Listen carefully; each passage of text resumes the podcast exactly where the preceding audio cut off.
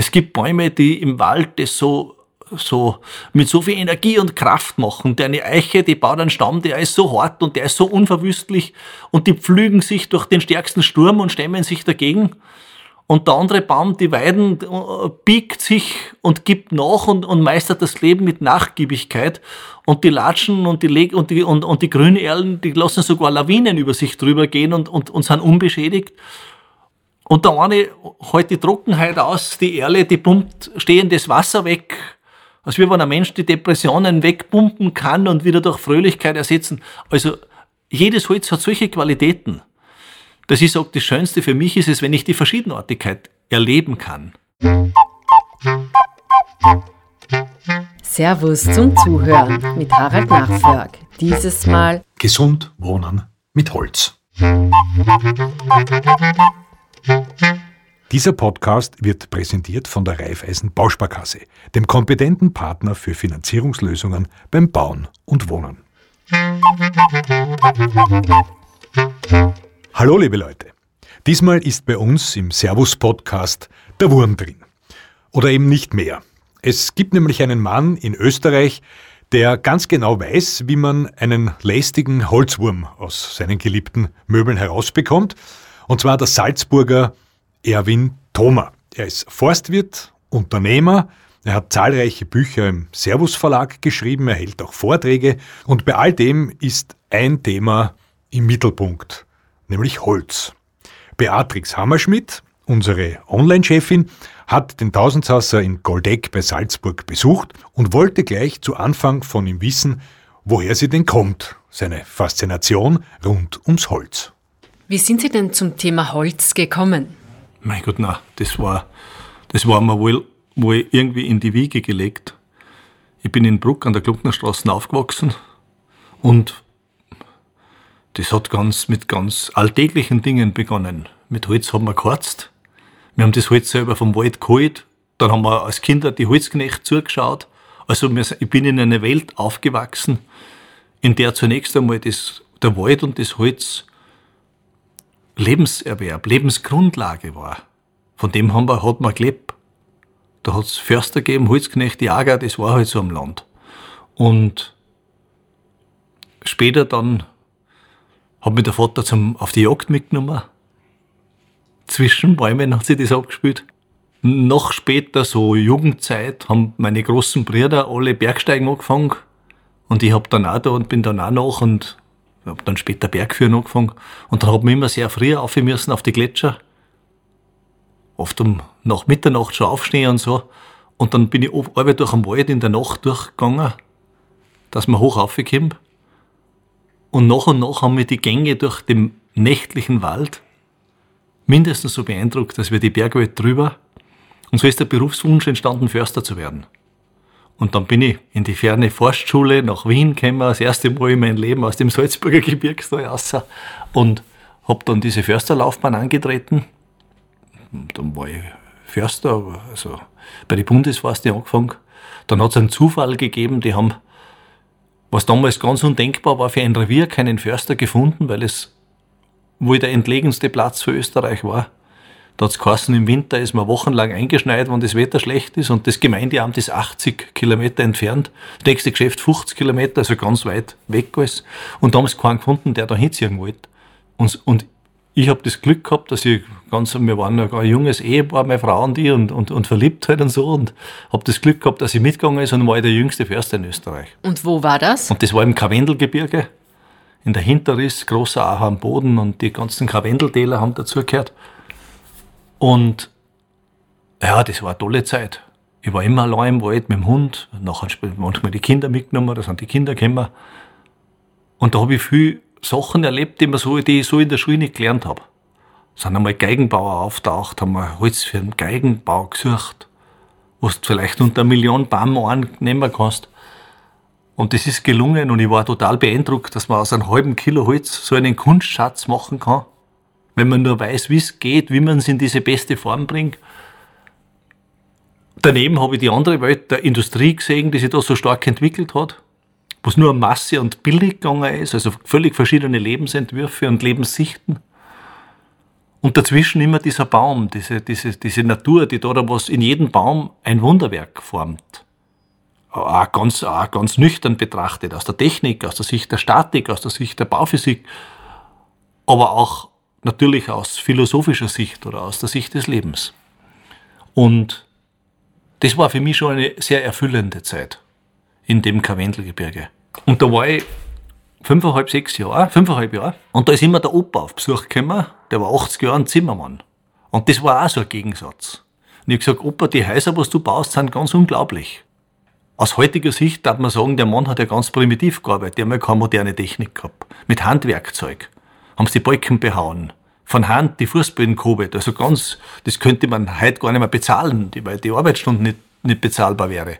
Aber die Häuser, die er gebaut haben, waren fantastisch das habe ich gespürt, dass das eine Qualität ist, die jedem gefällt, egal ob das ein, ein völlig urban geprägter Mensch aus der Stadt ist oder der Holzknecht vom Land. Jeder hat gesagt, in dem Haus fühle ich mich wohl. Woran liegt es eigentlich, dass man sich in Holz so wohl fühlt? Ja, und das war damals für eine, das war eine der häufigsten Fragen, die mir gestellt habe und ich habe es zunächst zumindest aus dem Gefühl, aus dem Bauch schon beantworten können, aber aus dem Kopf wissenschaftlich abgesichert und seriös nicht. Zunächst noch. Aber die Faszination war da, das zu entdecken, das zu finden, was, woran das liegt. Weil die Architektur war ja einfach und die, die war es nicht. Also muss es das Material sein. Und zwar bin ich dann bald dahinter gekommen, das Material, wenn es in seiner bestimmten guten Form verarbeitet wird. Wenn ich es lackiere und mit giftige Leime verklebe und eine Spannplatten draus mache, ist dieses Flair, ist diese Wirkung auf unsere Psyche, aufs Unterbewusstsein weg. Und naja, ich habe dann viele, viele Jahre später wie Sie erwähnt haben, wirklich viele Jahre später das Glück gehabt, mit einem Mediziner, mit dem Professor Moser im Servus Verlag das Buch Die sanfte Medizin der Bäume herauszugeben, wo wir dem wissenschaftlich nachgegangen sind. Und ganz einfach und laienhaft erklärt, dieses Material ist dem Menschen seit der Evolution zutiefst vertraut. Und es hat immer die positive Prägung und diese, und diese Botschaft gegeben, Schutz, Ernährung, Wärme, alles, was positiv ist, kommt für Menschen vom Baum. Und das ist wirklich bis in unser genetisches Gedächtnis, bis in unser Zellgedächtnis positiv besetzt, gut besetzt. Und deswegen ist, wenn wir, wenn unser Körper, das, das ganze Körpersensorium, nicht nur das Bewusstsein, sondern auch das unterbewusste Wahrnehmen, mit Holz in Berührung kommt, und zwar mit reinem Holz. Nicht mit einem Material, was Plastik ist und ausschaut wie Holz. Das unterscheidet das Sensorium ganz genau. Aber wenn das mit Holz in Berührung kommt, dann geht der Körper sozusagen in die tiefste Entspannungsphase. Die Grazer, an der Medizinuni in Graz hat es ja diese berühmten Versuche gegeben, mit Holzzimmer, zunächst aus Zirbe, dann auch mit anderen Hölzern, mit, äh, mit anderen Nadelhölzer. Und da hat man nachweisen können, dass der Mensch, der im Holzzimmer schlaft, sich jede Nacht die Arbeit des Herzens von einer ganzen Stunde spart, dass man nach zehn Minuten bereits physiologische Veränderungen im Körper von jedem Menschen messen kann, wenn du in einen Holzraum eingehst. Oder wenn du von der, Gro von der Großstadt in den Wald gehst, ist das ähnlich. Und he heute ist es ein wissenschaftlich bewiesenes Faktum, dass der, das Material Holz und Bäume und der Wald auf unsere Psyche einen enorm heilenden Einfluss hat, das Immunsystem stärkt und uns enorm positiv beeinflusst.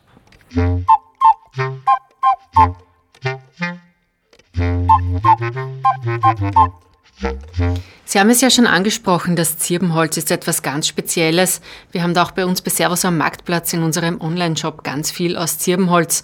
Wir haben da ein Bett zum Beispiel, Brotdosen, Raumlüfter und so weiter. Auch in der Forschung mit Max Moser, die Sie eben angesprochen haben, war die Zirbe im Mittelpunkt. Was ist denn an ihr so besonders Ihrer Meinung nach? Was macht denn die Zirbe aus? Na, die Zirbe ist ein extrem beeindruckender Baum, weil sie so bis in die höchsten Regionen der Alpen wächst weil sie das, die extremsten Witterungslagen und auch Bodenverhältnisse aushält, die Zürbe, und, und, und weil sie so unglaublich ästhetisch beeindruckende, knorrige Gestalten hervorbringt. Die, so mal die Zirbe von dem her und auch in der Landschaft, wo sie wächst, das, ist, das, das, das kann jeden Menschen nur beeindrucken. Äh, die Geschichte mit dem Zirbenholz das hat auch eine lustige Seite. Bei den ersten Versuchen war es die Zirbe, die man verwendet hat. Eher durch Zufall. Und später ist man draufgekommen, dass diese positive Wirkung auch von der Fichte, auch von der Tanne ausgeht. Der Unterschied der Zirbe ist der, dass sie diese ätherischen Öle hat und einen speziellen Geruch hat. Aber deswegen wirkt, ist sie für die Gesundheit nicht viel besser als wir die Fichte.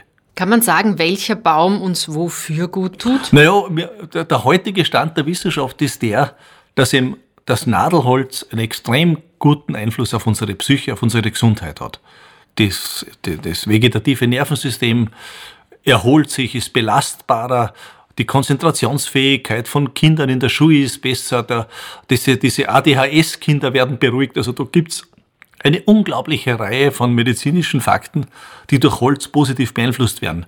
Herz-Kreislauf-Erkrankungen, die Chance, mit, damit ein Problem zu bekommen, ist viel geringer, wenn du im Holz viel Zeit verbringst.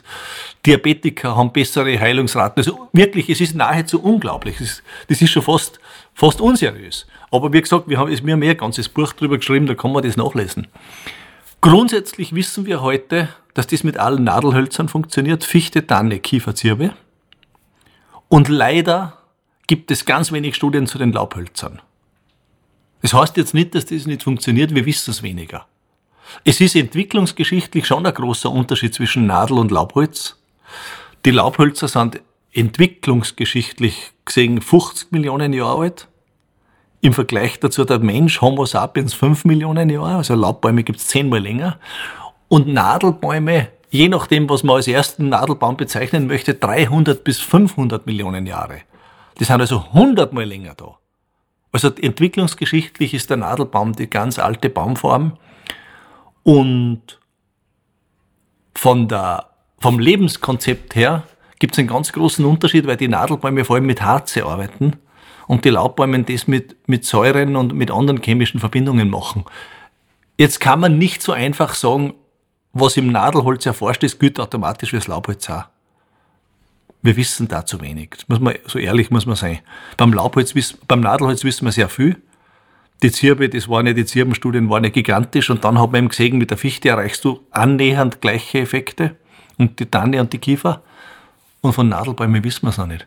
Von den Laubbäumen? Von den Laubbäumen, Entschuldigung. Wäre das ein Projekt, das Sie reizen würde? Also würde Sie reizen, dem noch auf den Grund zu gehen? Jein.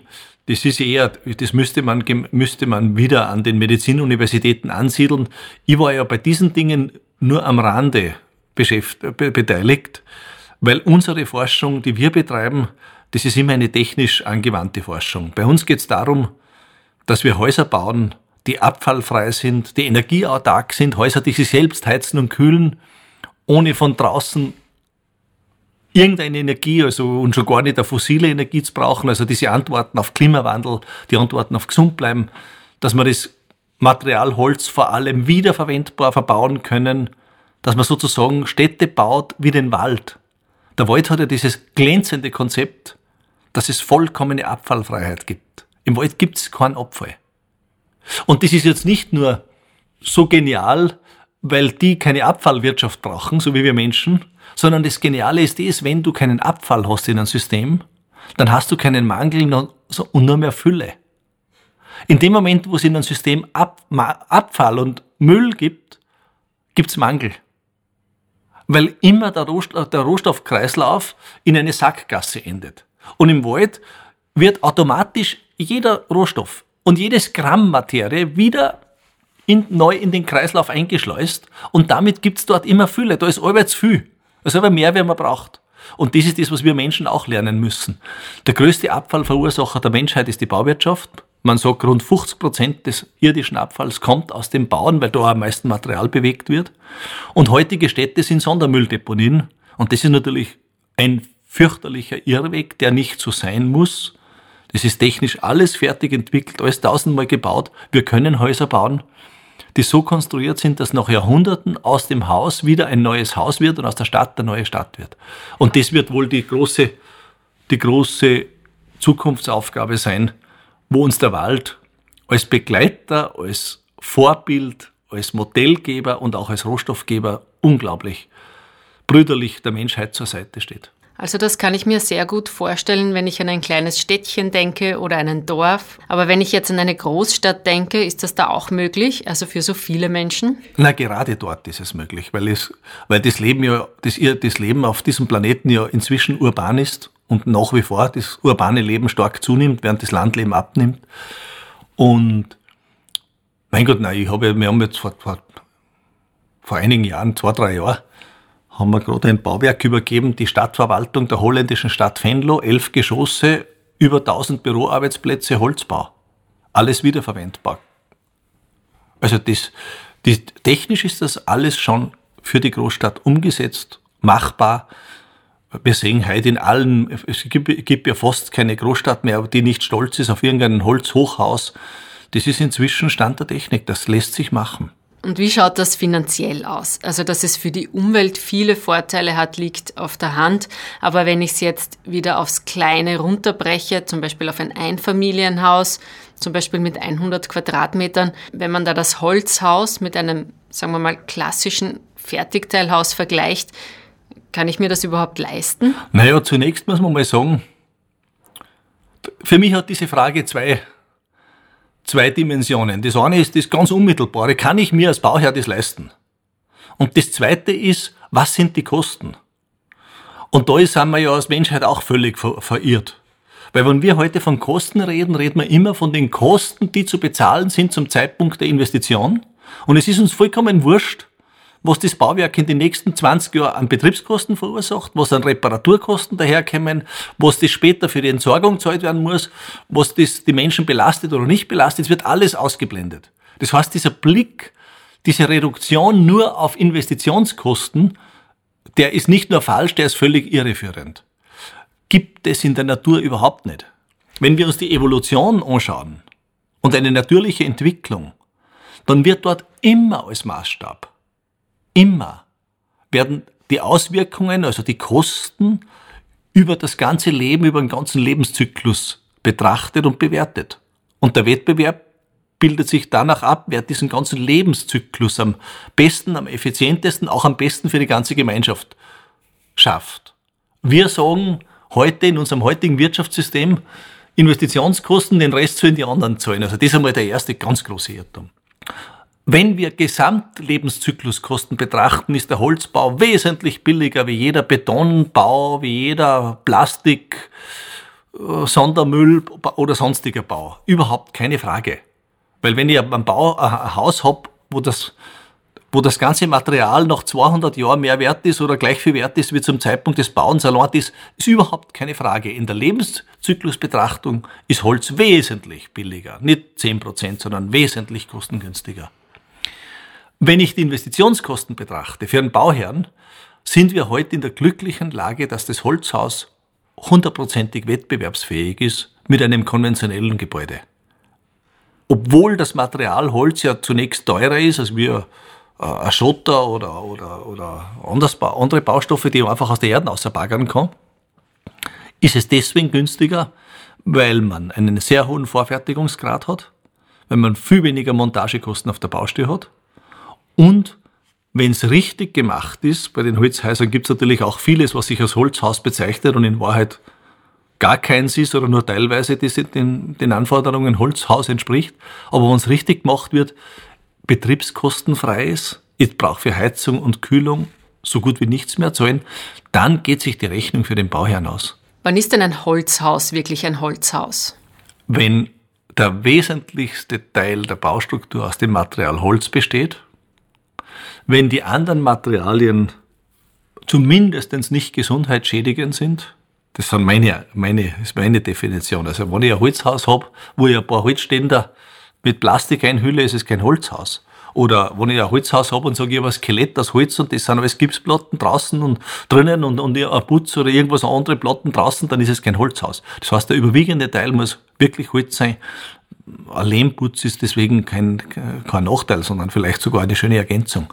Aber es muss aus Naturmaterialien bestehen und für mich ist das Wichtigste, dass diese Grundidee der Lebensförderung, die wir in der Natur, im Wald überall finden, auch im Haus umgesetzt wird. Das ist für mich das Allerwichtigste. Und Lebensförderung heißt gesund für jeden, in allen Nutzungsphasen, wiederverwendbar, abfallfrei und unabhängig energieautark dann ist ein richtiges Holzhaus, das auch den Geist des Waldes in das Leben des modernen Menschen hineinbringt.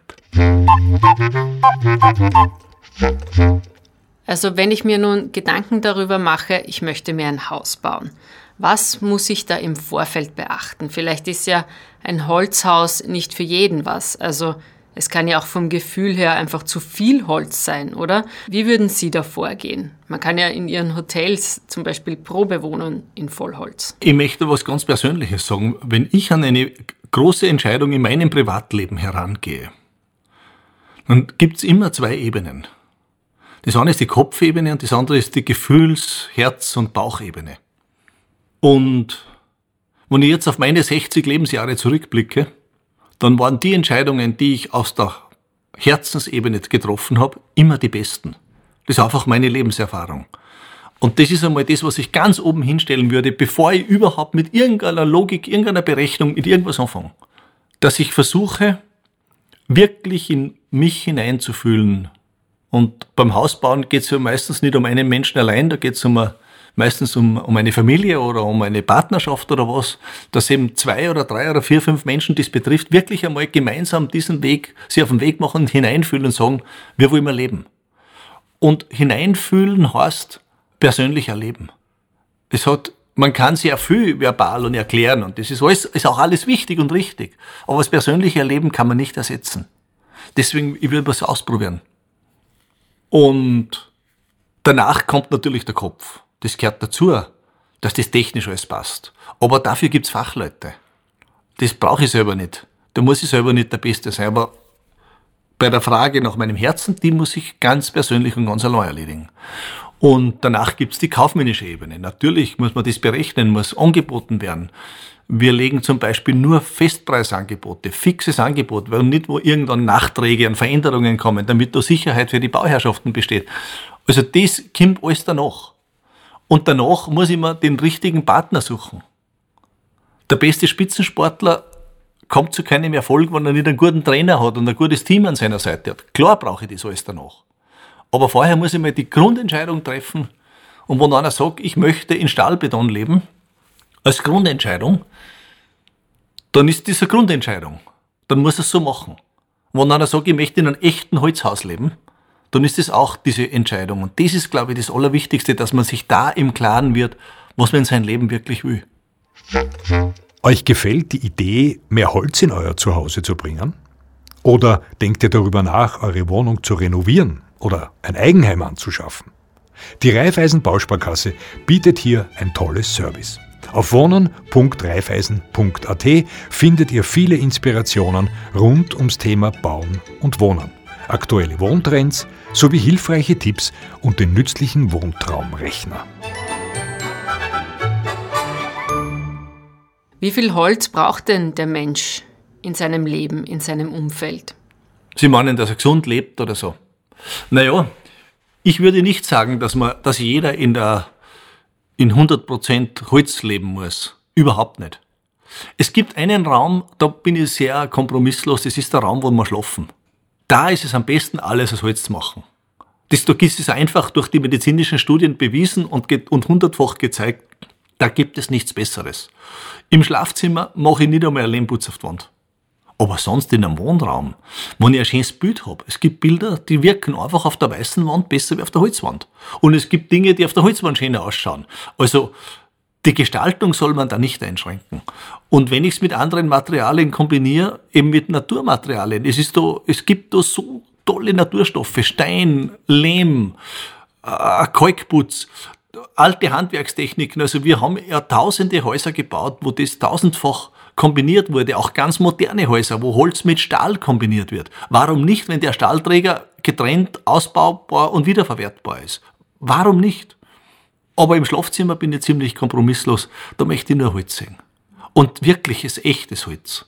Weil, ganz einfach, wenn der Arzt kommt und misst, sagt er, dass, dass du im echten Holz am gesündesten bleibst, am besten schlafst, wenn du krank bist, am, die beste Heilung hast. Also warum soll ich auf diesen Vorteil verzichten? Wie schaffe ich das in einer Großstadt, wenn ich etwa in Wien in einer Wohnung lebe? Also wie kann ich mir da das Holz nach Hause holen? Naja, wenn Sie sagen Wohnung in der Stadt, ist einmal zunächst die Frage, was habe ich vor? Ist es eine Wohnung, wo ich mein Leben verbringen möchte?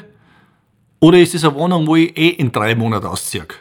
Na, wenn man in drei Monaten übersiedeln wird, wird es wenig Sinn machen, zu investieren. Aber sobald ich investieren kann, wieder dieselbe, dieselbe Rangordnung.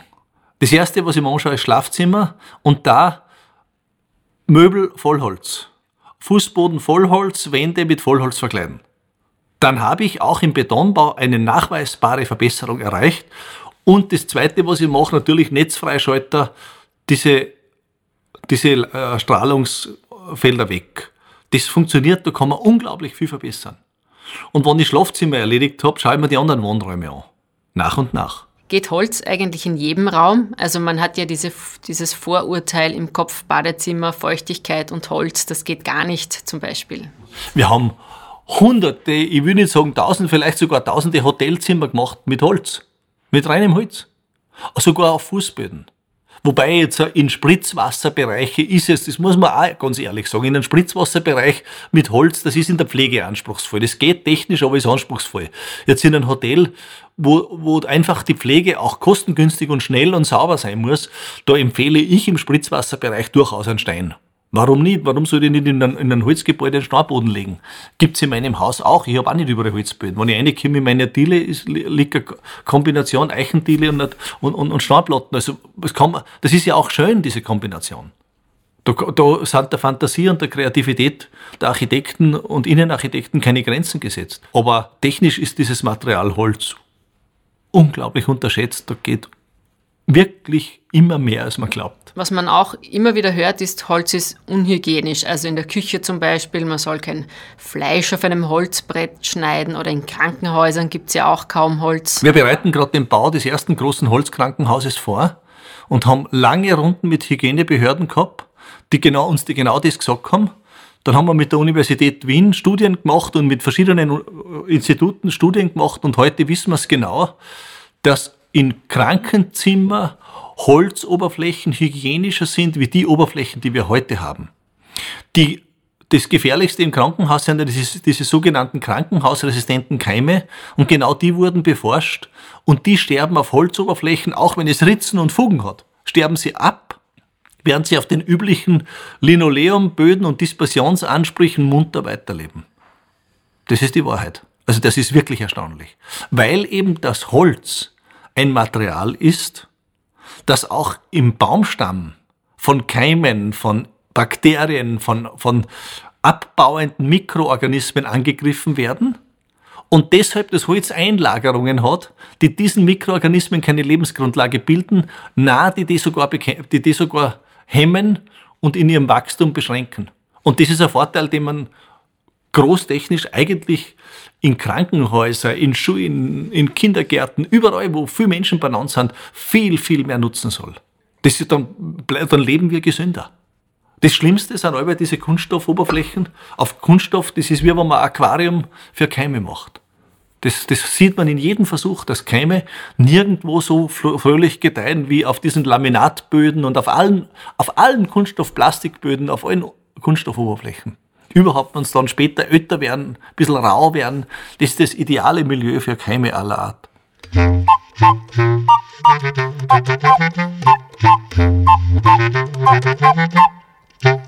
Wie muss ich denn Holz behandeln, damit es auch hygienisch bleibt? Also wenn ich mich, wenn ich mich jetzt etwa für eine Vollholzplatte in der Küche entschieden habe oder einen Waschtisch im Badezimmer aus Holz, wie muss ich das pflegen? Auf wirklich beanspruchte Oberflächen die, da empfehlen wir das Ölen und sonst gar nichts. Also ich sag in einem normalen Wohnbereich 90 Prozent unbehandelt lassen. In meinem Haus ist der Küchenboden geölt, weil da ist auch, da lebt auch der Hund und, und, und, und da fällt einmal ein Rotwein obi oder keine Ahnung, spritzt der Granatapfel mit dem ganz dunkelroten Zeug und da ist das geölt, dann ist das kein Problem. Und immer Arbeitsoberflächen, dem muss man sich nur trauen, das ist aus meiner Sicht das Beste, unbehandelt lassen und von Zeit zu Zeit ausschruppen. Die unbehandelte Holzoberfläche ist nachweisbar extrem hygienisch. Deswegen hat man auch Schneidbrädel zum Ausnahmen. Das ist hygienischer wie jedes, wie jedes Plastik- oder Kunststoffding. Welches Öl?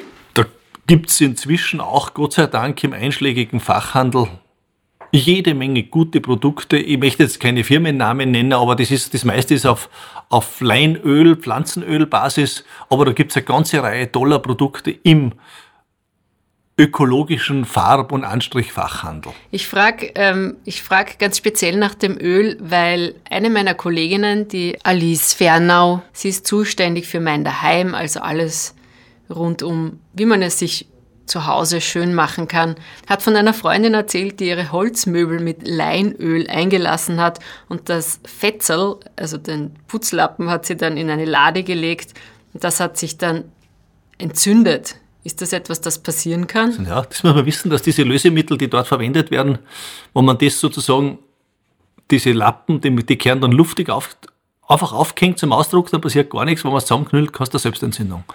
Das ist schlecht, aber das ist jetzt sozusagen ein, ein Seitenfenster. Äh, übrigens, Möbel würde ich nicht ölen, da genügt Binnenwachs. Öl ist wirklich nur für, für ganz strapazierte Oberflächen. Ich würde Möbel nicht ölen, ich würde die nur wachsen. Was die Alice mir auch erzählt hat, ist, dass früher, und damit kommen wir wieder ein bisschen zurück zu diesen bautechnischen Dingen, dass man früher bei Bauernhäusern und Holzhäusern das Holz so angeflammt hat. Also das ist eine Technik, um es länger haltbar zu machen. Inwiefern werden denn so alte Techniken heute noch angewandt? Ja, das, das hat in unserer Arbeit eine extrem hohe Relevanz, weil wir sind ja vor, vor, vor 25 Jahren vor dem Problem gestanden, dass wir erkannt haben, dass die ganzen Verklebungen giftig sind. Und wir haben damals gesagt, jetzt haben wir dieses, das beste Material, das der Wald liefert. Und dann wird es vom Menschen, egal ob es eine Spannplatte ist, ein verklebter Leimbinder, egal was man da Menschen in der Industrie draus macht, vergiftet. Und sobald das mit diesem Klebstoff untrennbar verbunden ist, ist es nicht nur für Menschen belastend, die drin leben, ich bringe es ja nicht mehr auseinander, das ist ja untrennbar. Das heißt, solche Materialien dürfen nicht einmal mehr im Kachelofen verbrannt werden, obwohl es oft nur noch passiert, weil bei einer normalen Verbrennung kommt beim Kamin das, dasselbe so Gift, Dioxin raus, hochgiftig, eine Belastung, die kriegst aus der ganzen, aus der ganzen Lebenskette nicht mehr raus. Und wir haben damals gesagt, wie kann man das verändern? Und das waren ja, wie gesagt, vor einem Vierteljahrhundert schon die ersten Patente, die kamen. Und wir haben dann den Weg gesucht, Mechan also die chemische Verklebung durch mechanische Verbindung, so wie es früher die alten Zimmerer weltweit gemacht haben, zu ersetzen. Und wir haben mit zwei technischen Universitäten in Karlsruhe in Deutschland und Wien äh, jahrelang geforscht, dass man diese, diese mechanischen Verbindungen wirklich im großen industriellen Einsatz bis zum Hochhausbau anwenden kann. Und das ist inzwischen wie gesagt, das ist schon alles, das ist schon fast Industriegeschichte, das ist alles entwickelt und, und, und tausendfach umgesetzt. Also da, da sieht man, manchmal muss man nur altes Wissen mit neuer Technologie zusammenführen und hat ein wunderbares Ergebnis. Es ist natürlich oft schwierig in modernen Wirtschaftsprozessen zu sagen, ich mache so wie früher. Nein, natürlich kann ich das nicht, weil die Arbeitszeit nicht mehr da ist, weil die nicht mehr, nicht mehr bezahlbar ist und so weiter. Aber das Wissen, und die Lösungen, wenn man sie in ein, mit neuen Maschinen umsetzt, das ist nach wie vor hochrelevant. Gerade bei so einem lebenden Baustoff wie Holz. Die alten Handwerker haben ja gewusst, wie das Jahrhunderte hält ohne. Die haben keine Holzschutzmittel gehabt. Die ältesten Holzbauten der Menschheit stehen in Japan, die sind 1650 Jahre. Und Mönche haben gewusst, dass die so bauen, noch dazu in dem Land, in dem Holz die größten Probleme hat, weil es die Ermitten gibt, weil es die stärksten Erdbeben gibt, weil es die Taifune gibt, da ist alles, was das Holz eigentlich, was widrig ist. Und diese Mönche, die das baut haben, haben genau gewusst, wie es mit dem Material umgehen, dass es so lange hält. Und so gesehen ist das alte Wissen hochrelevant. Deshalb gibt es ja auch im Servus Verlag, ich darf das sagen, äh, mein erstes Buch, Dich sah ich wachsen, ich glaube, das ist schon ich weiß nicht, in wie viele Sprachen, immer 10, 15 Sprachen übersetzt, das gibt es schon auf der halberten Welt zu lesen und die sind in unglaublichen Auflagen verbreitet worden, weil, wo ich dieses, wo ich das alte Wissen gesammelt habe, weil das so relevant ist. Also das hat eine ganz hohe Bedeutung und ganz hohe Relevanz und es ist traurig oder aber es hört eh auf. Es ist eh nicht mehr so häufig anzutreffen. Wenn man heute glaubt, dass man Techniker oder Handwerker ausbilden, ausbildet und dann auf das alte Wissen völlig verzichtet, das ist schade, weil das ein großer Fundus ist, auf den man nicht verzichten soll. Ein Teil von dem alten Wissen ist zum Beispiel auch das Mondholz. Dazu gibt es ja auch einen Artikel in der Februarausgabe des Servus-Magazins übrigens. Jedenfalls spielt ja der Mond allgemein bei uns im Servus-Magazin eine große Rolle mit unserem monatlichen Mondkalender im Heft. Wie sind denn Ihre Erfahrungen mit dem Mondholz? Naja, das ist was ganz Fantastisches. Wir, wir haben, ich habe das vom Opa gelernt und habe das auch damals in mein erstes Buch eingeschrieben. Dann wurde das ganz, ganz, wie soll ich sagen, von zwei Lagern aufgenommen. Die Handwerker waren begeistert und die Industrie hat gesagt, das ist Esoterik und Humbug und braucht man nicht. Und es hat dann zehn Jahre später, nach dieser Bucherscheinung und vielen Diskussionen und alles Mögliche, die entscheidende Forschungen an der wichtigsten technischen Universität, an der anerkanntesten mit dem besten Rating, an der ETH in Zürich gegeben. Und die haben dann fünf Jahre an dem Thema geforscht und nachweisen können, was wir in der Praxis schon gewusst haben, aber die konnten wissenschaftlich nachweisen, warum das so ist, dass Mondholz wesentlich haltbarer gegen Pilze und Insekten ist. Und das gehört genau zu den Geheimnissen der alten Bauten, warum die so lange gehalten haben. Das heißt, der Baum ist ja eine, ein lebendes Universum. Im Frühjahr, wenn die Äste austreiben, ist der Baum voll Zucker, beispielsweise. Da ist überall Zucker in den Saftleitungen. Und Zucker ist das ideale Nahrungsmittel für Pilze und Insekten, die später das Holz wieder zu Humus zurückverwandeln.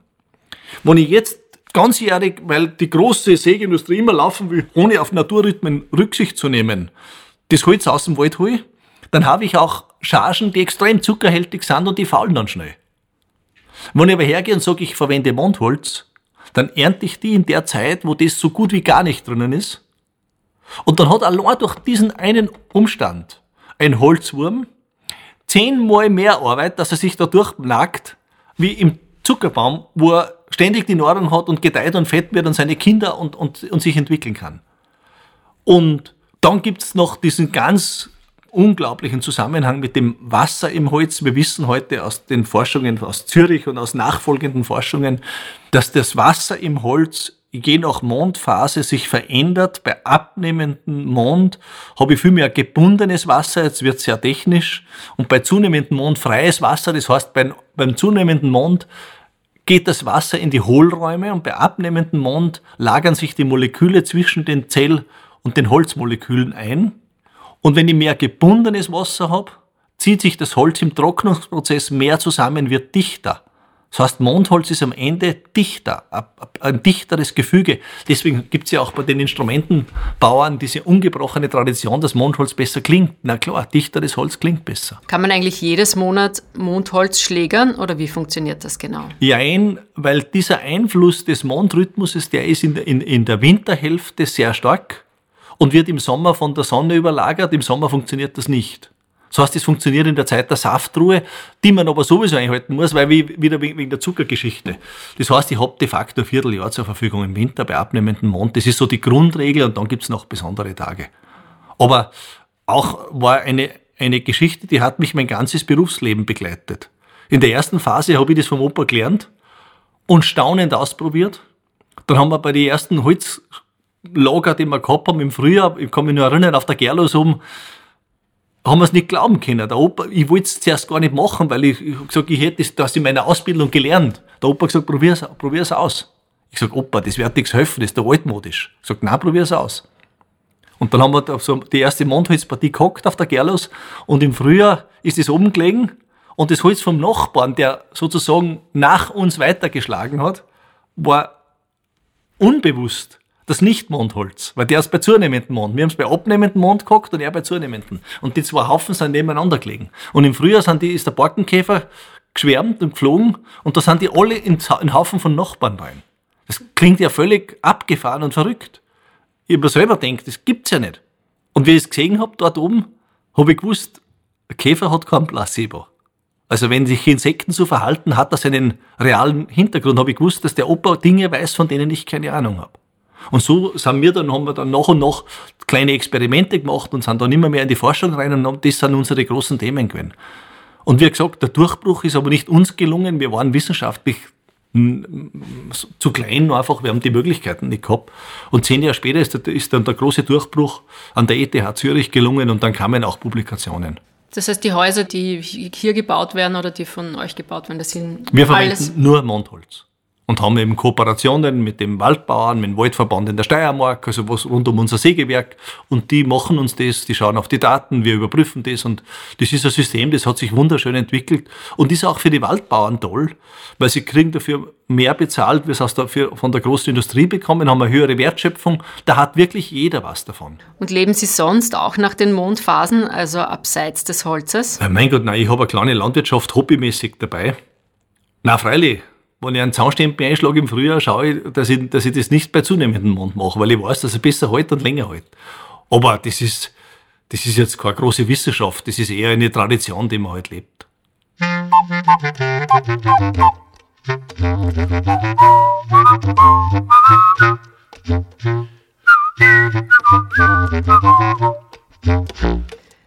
Weil wir auch schon von den Holzwürmern gesprochen haben, unser Harald hat einen wunderschönen Tonetstuhl zu Hause und da sind leider Holzwürmer drin. Der hat mich da gebeten, dass ich da den Experten auch um Rat frage. Also wenn ich jetzt schon so einen Holzwurm in meinem schönen Möbelstück drin habe, wie kann ich denn gegen den vorgehen? Ganz einfach. Das ist wirklich einfach. Den Stuhl in eine Trockenkammer stellen und ein paar, Tage, ein paar Tage über 70 Grad drinnen lassen. Ein paar Tage deshalb, weil die Temperatur durchs Holz ganz langsam eindringt, bis es in der Mitte diese Temperatur hat. Wenn die, wenn die Larven mehr als 55, 60 Grad haben, zersetzt sich das Eiweiß und ist alles, ist alles draußen. Das heißt Hitze behandeln. Ja, nicht vergiften, weil wenn du das vergiftest, hast du das Gift in deiner Wohnung. Vergift ja selber mit. Also bei Möbel ist es ganz einfach, weil es gibt ja in jedem äh, Druckenkammern gibt, hat ja jeder Tischler oder jedes kleine Sägewerk und schauen, dass man so jemand erwischt, der bereit ist, das reinzustellen und lang genug in der Trockenkammer lassen, bis die Kerntemperatur in den Holzteilen über 60 Grad hat. Geht das auch in einer Sauna? Also theoretisch kann man es auch tagelang in der Sauna, muss halt mal schauen, dass der Saunaofen nicht durchbrennt.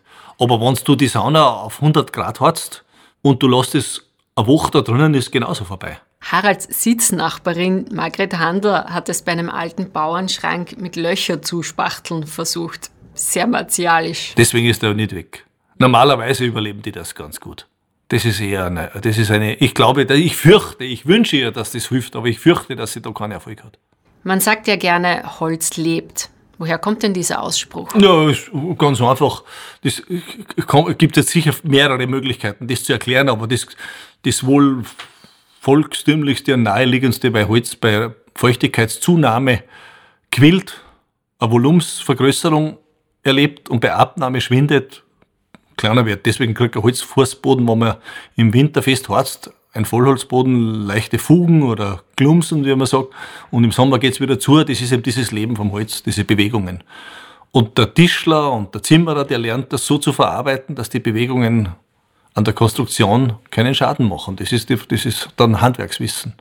Aber das ist positiv, weil durch das, durch das Leben des Holzes, durch die Bewegung, eigentlich der Fachmann sagt eher Holz arbeitet.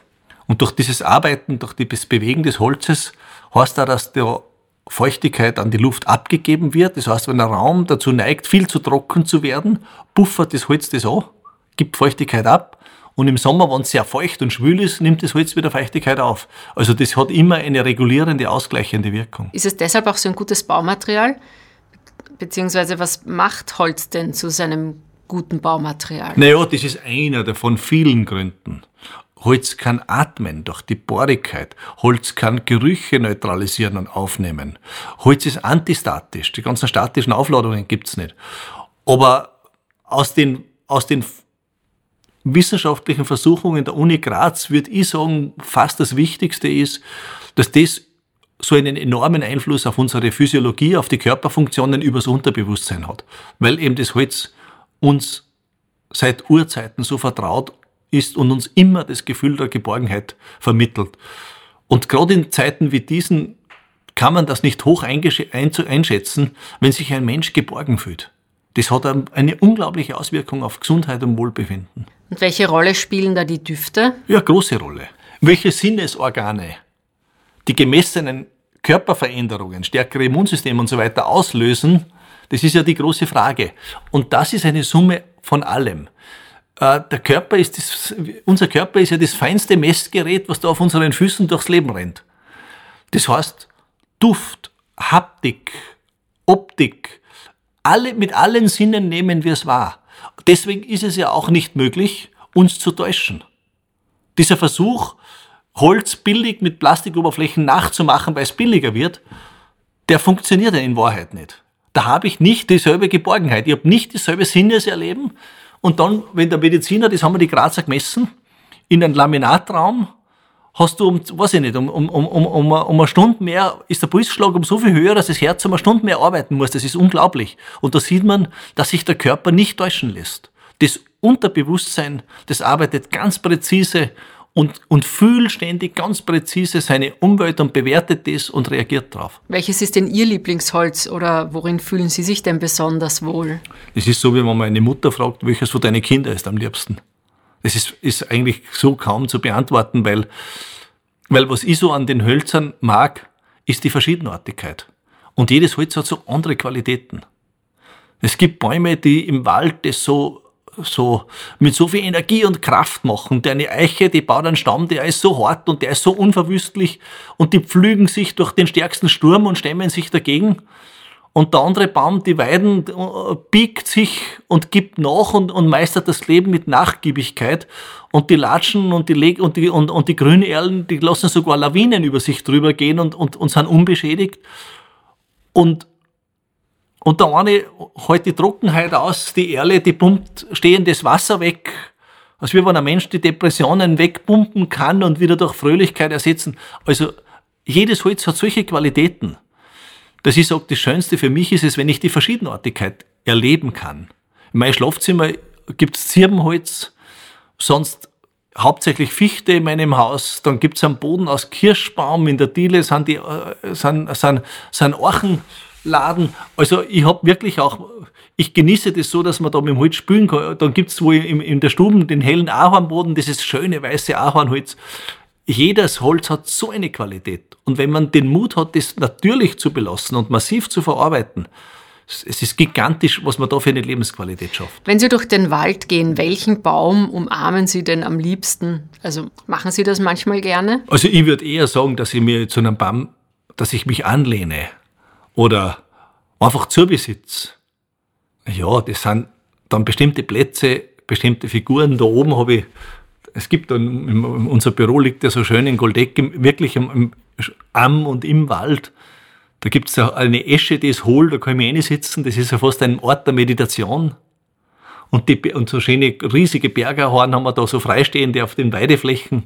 Da sind auch ein paar so Nischen, wo man sich einfach hinsitzen, hinlernen kann, wenn man mal zur Entspannung oder wenn ich vom Büro rausgehe und nachdenken möchte, ja, das ist, da hat hat's auch viele Plätze und viele schöne Bäume.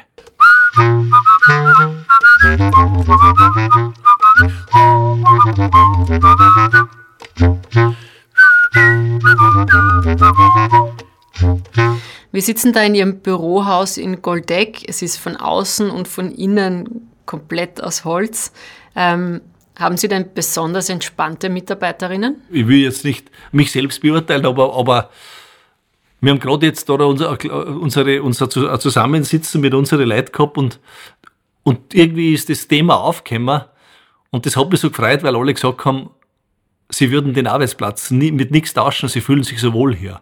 Vielleicht hat das auch einen Einfluss, aber das hängt natürlich mit mehr zusammen. Es sind halt auch Leute, die sich gegenseitig gut verstehen und, und, und ein Team was, und eine Gruppe, die zusammenpasst. Menschlich zusammenpasst. Aber man kann es sicher, das wird sicher unterstützt von einer Umgebung, die einen nicht stresst. Es gibt, ich kann mich erinnern, da hat mir eine Direktorin erzählt, die hat vorher ihre Schule in einen Betonbau gehabt und dann, dann konnte sie mit ihrer Schule in einen Holzbau übersiedeln und die hat gesagt, sie hat es nicht glauben können, weil sie die größten Bedenken gehabt haben mit den Holzoberflächen in der Schule. Und wir sind in den Holzbau gezogen sind, war der Vandalismus fast weg. Im Betonbau haben die Jugendlichen ständig alles angeschmiert und eine unglaubliche Aggression gegen diese Wände gehabt.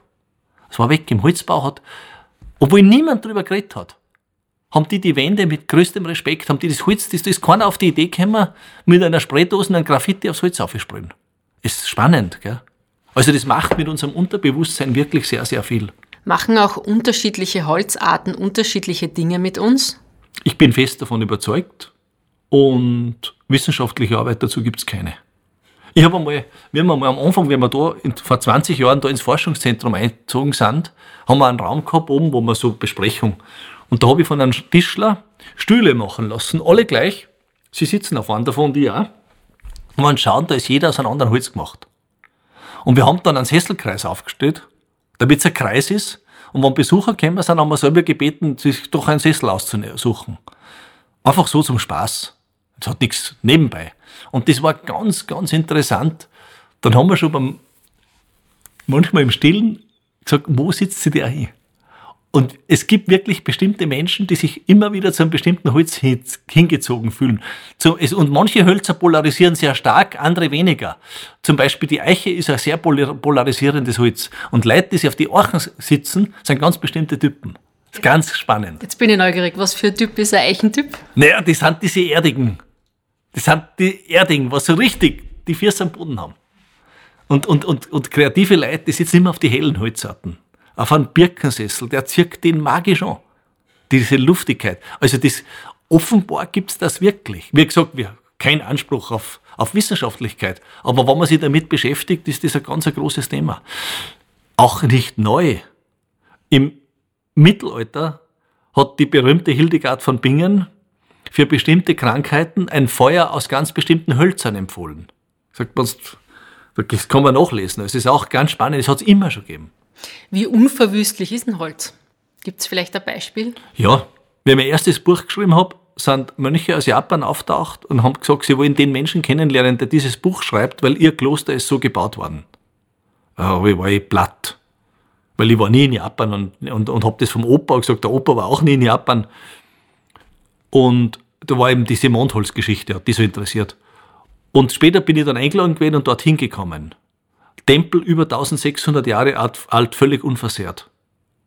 Das ist aus, aus menschlicher, ich meine, nichts ist ewig, auf, nichts ist ewig, ist klar. Aber aus menschlicher Sicht ist das, wenn man es richtig macht und wenn man, weil, wenn man das Material kennenlernt, nahezu unverwüstlich. Wir haben bei uns auf der Seite einen Lebensbaumtest. Kennen Sie das? Nein. Prinzip des Lebensbaums. Ja, die schon, die Theorie den Test kenne ich nicht. Dass. Die Theorie ist, dass halt jeder zu seinem Geburtstag dazu ja, ja. einen bestimmten Baum und hat. Und keltischer Baumkreis und diese ganze das hängt alles zusammen, ja, okay. Ist das auch was, womit Sie was anfangen können? Man muss ja nicht alles intellektuell verstehen. Und nur weil man etwas intellektuell nicht versteht, heißt es noch lange nicht, dass es nicht wahr oder real ist. Natürlich gibt's viel, viel mehr, als wir Menschen wissen, was andere Kulturen tiefer erfasst haben, intuitiv erfasst haben. Natürlich gibt's da sehr, sehr viel. Aber ich bin kein Experte in solchen Fragen. Ich habe jetzt nachgeschaut, welcher Ihr Lebensbaum ist. Sie haben ja am Valentinstag Geburtstag, ja, am 14. Ja. Februar. Das ist die Zeder. Ich weiß. Das wissen Sie. Das weiß ich, ja. wissen Sie auch, was der Zeder nachgesagt wird? Oder dem Menschen, der die Zeder als Lebensbaum hat? Die Eigenschaften sind selbstsicher, entscheidungsfreudig, optimistisch, vielfältig begabt und ungeduldig. Finden Sie sich da wieder? Also wenn Sie mir jetzt gesagt hätten, was ist Ihre schlechteste Eigenschaft, hätte ich gesagt Ungeduld. und naja, als Unternehmer, die anderen Eigenschaften passen schon auch, ja, ja, freilich. Darum sage ich ja, man, man darf nur, weil man sowas wissenschaftlich nicht erklären kann, wäre es fürchterlich arrogant, wenn man das in das äh, mit, mit, dem, mit dem Hinweis auf Esoterik vom Tisch wischt. Gar nicht. Also ich habe das oft erlebt, dass man dann nur staunt und sagt, ja, das äh, eigentlich, Sie könnten mich nicht besser beschreiben. Vielen Dank für das Gespräch. Gerne. Vielen Dank fürs Zuhören. Wer jetzt wissen möchte, welcher sein persönlicher Lebensbaum ist, unter servus.com slash Lebensbaum findet ihr den Test. Probiert es einfach aus, es ist lustig, macht Spaß. Ich bin übrigens eine Heimbuche. Angeblich ist man da gerechtigkeitsliebend, loyal, tolerant, uneigennützig und vernünftig. Alles wunderbare Dinge. Bei vernünftig bin ich mir aber nicht ganz sicher. Wenn euch der Podcast gefallen hat, Lasst uns gerne eine Bewertung oder einen Kommentar da und abonniert unseren Podcast-Kanal. Mehr über die heilsame Kraft der Bäume könnt ihr übrigens in der Folge 3 unseres Podcasts nachhören. Da geht es um die heilsame Kraft des Waldes. Und wer sich Holz nach Hause holen möchte, dem empfehle ich noch einen Blick in unseren Online-Shop Servus am Marktplatz. Da findet ihr Duftendes aus Holz, mit Liebe hergestellt und von regionalen Handwerkern natürlich. Ich freue mich, wenn wir uns in zwei Wochen wieder hören. Da geht es närrisch zu. Wir reden über den Fasching.